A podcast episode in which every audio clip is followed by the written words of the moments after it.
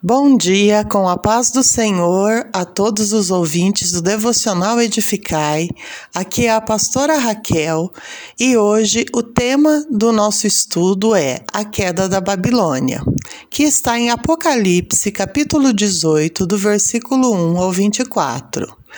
Antes de entrarmos no capítulo 18, nós vemos em Apocalipse 17 o início da reta final, pois começa a descrever o acerto de contas de Deus com os inimigos de Cristo, antes de revelar o estabelecimento final do reino de Deus. Ao longo do estudo de Apocalipse, nós podemos observar que há cinco inimigos apresentados no livro que precisam ser vencidos. O primeiro foi o dragão, o segundo a besta, o terceiro, a besta que surge da terra, o falso profeta. Quarto, os homens que se portam com a marca da besta. E quinto, a Babilônia, ou a grande prostituta, que significa sedução que visa destruir a pureza dos santos. Cada um deles será derrotado. A primeira vez que a palavra Babilônia aparece no Apocalipse foi para anunciar a sua queda, no capítulo 14, 8. E em sequência, vemos que a última vez que aparece é 18:21 para declarar a sua derrota total e final. Diz assim: O anjo de Deus desceu do céu e declarou: Caiu, caiu a grande Babilônia. Versículo 18, 2. Seguiu-se o coro dos habitantes da terra lamentando a queda da grande meretriz. A cena final desse capítulo descreve a cidade antigamente grande e ativa, tomada pelo silêncio de uma tumba. A Babilônia, por se exaltar e por se colocar em oposição a Deus, foi jogada no mar e totalmente derrotada pelo Senhor. E os santos, os fiéis que não cederam às pressões da perseguição, celebram a vitória da justiça divina. Vemos então que Babilônia Babilônia será desmascarada, Babilônia será destruída e Babilônia será desdenhada. Mas quem é a Babilônia? É tudo aquilo que fascina, que tenta, que seduz, que entorpece e arrasta as pessoas para longe do culto a Deus.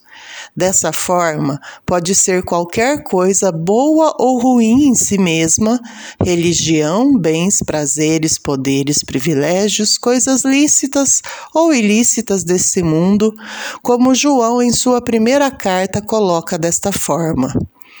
Não amem o mundo. Mundo representando Babilônia nem o que nele há. Se alguém ama o mundo, o amor do Pai não está nele. Pois tudo o que há no mundo, Babilônia, a cobiça da carne, a cobiça dos olhos, a ostentação dos bens, não provém do Pai, mas do mundo.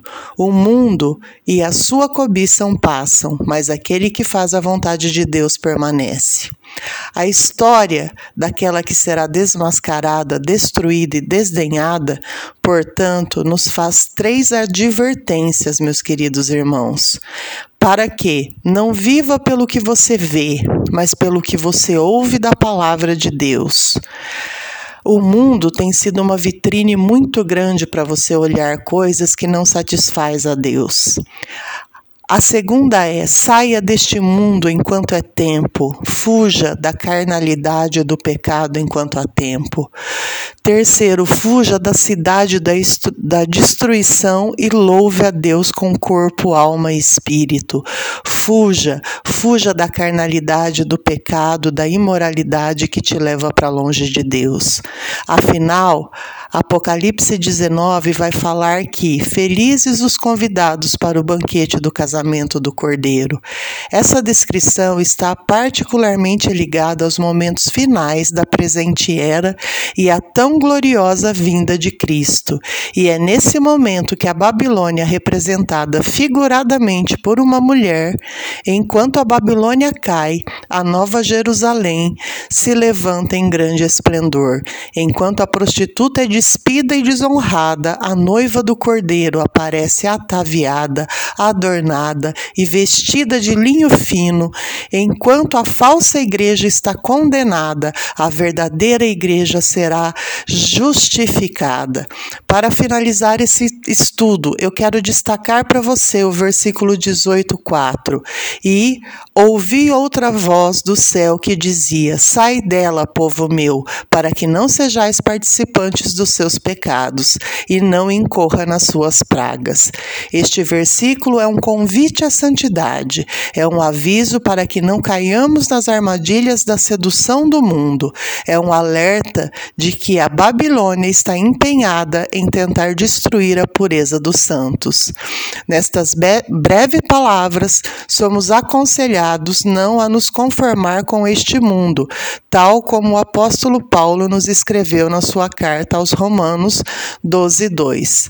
Aqui cabe uma reflexão pessoal para cada um de nós. Será que estamos comprando terrenos em Babilônia? Será que estamos construindo casas em Babilônia? Será que estamos tentando estabelecer sobre os recursos de Babilônia? Será que estamos nos portando como a noiva do cordeiro ou estamos seduzidos pela prostituta?